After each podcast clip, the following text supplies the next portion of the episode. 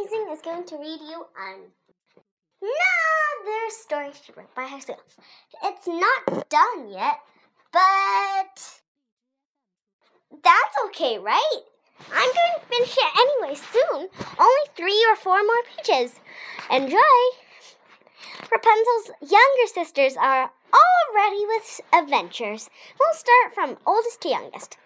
Start with Rana.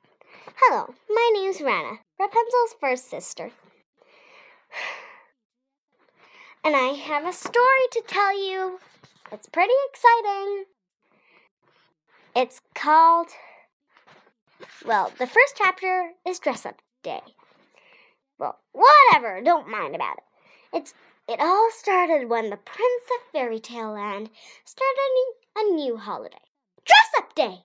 It sounded so exciting! Our teacher, Miss K, handed out planning pages for our costumes. I already finished mine! I didn't mean to spy on my friends, but here's my friend Droplets. I really enjoy Droplet as a friend. Name Droplet. Dress up costume. Shawl. Ballet flats. Skirt. Tank top.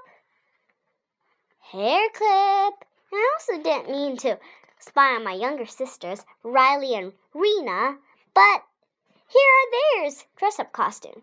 Name Riley. Dress, headband, sneakers, dress up costume. Name Rena. Pants, fat top. Okay, that that has nothing to do with me. That's my younger sisters. Pin and big fat sneakers. I wonder what got into Ra- Rena about all this fat stuff. the prince also hosted a ball, a ball where you have to dress up. And guess what? I was the only one in school that was invited. See the invitation. Dear Rana, you are invited to the dress up ball. Remember to dress up. Sincerely, Prince Fairy Tale. Ah, okay, snap out of it, Rana. Okay. Squee! And also, the day after the ball, Rapunzel's coming to visit. I just love to play with Rapunzel's hair. Rapunzel is my closest sister ever. Rapunzel's Rapunzel always understands when I have problems. And she is an amazing storyteller. Okay. Today is the day of the ball, and I am so angry. Why? Because a mean girl named Violet who was in high school, said that Rapunzel sounded like a vegetable that sat in the sun too long. well, Violet sounds like a princess that kisses flowers all day long and eats egg egrets and flies for dessert. I love my sister Rapunzel. Violet is the complete opposite. She always brags that she's so pretty. And she has hair that looks like it's white. Freaky. She always wears a dress and she always wears those big, huge bows. My sister, Rapunzel, she has long hair. She's pretty. She use she sometimes wears dresses.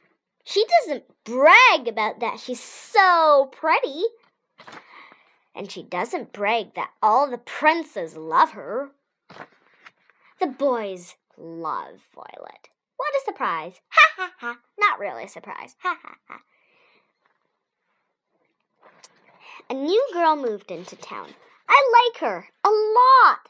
She's younger than me and about the same age as my little sister Rena. Her name is Lolly. I call her Lol. Lolly is so cute. She has silky dark hair. And, well, she likes to wear dresses, but not every time. She's like lovely. Her eyes glimmer.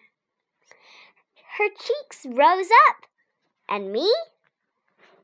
when I just look like look at Lolly, my golden hair starts to glow.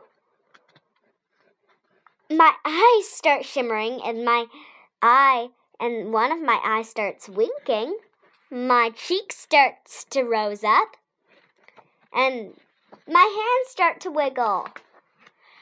Isn't it strange? Rapunzel said that a few days later she would be Lolly's babysitter, which also meant she would come and visit again. Oh, yay! And that's not the best part. I was allowed to help. Yay! Lolly has a big brother named Leon. Lolly and Leon look nothing alike. Lolly has beautiful waving hair. Leon has hair sticking right up. Lolly has silky black hair. Leon has sharp, spiky red hair. Leon always says, Red hair's way more cooler than black hair. You know, sis. And Lolly would just shrug and say, I like my hair. When Lolly went to the washroom, Leon gave me a smile. He said, Do you like red hair better than not? Do you like red hair better than black hair? I shrugged. I don't know. Lolly is also good friends with Rena. They look so cute. They always wear the same dresses that say best friends to school every day. Okay, that's not the end, but almost the end because I'm not finished. Ha ha ha. See you maybe tomorrow. No, I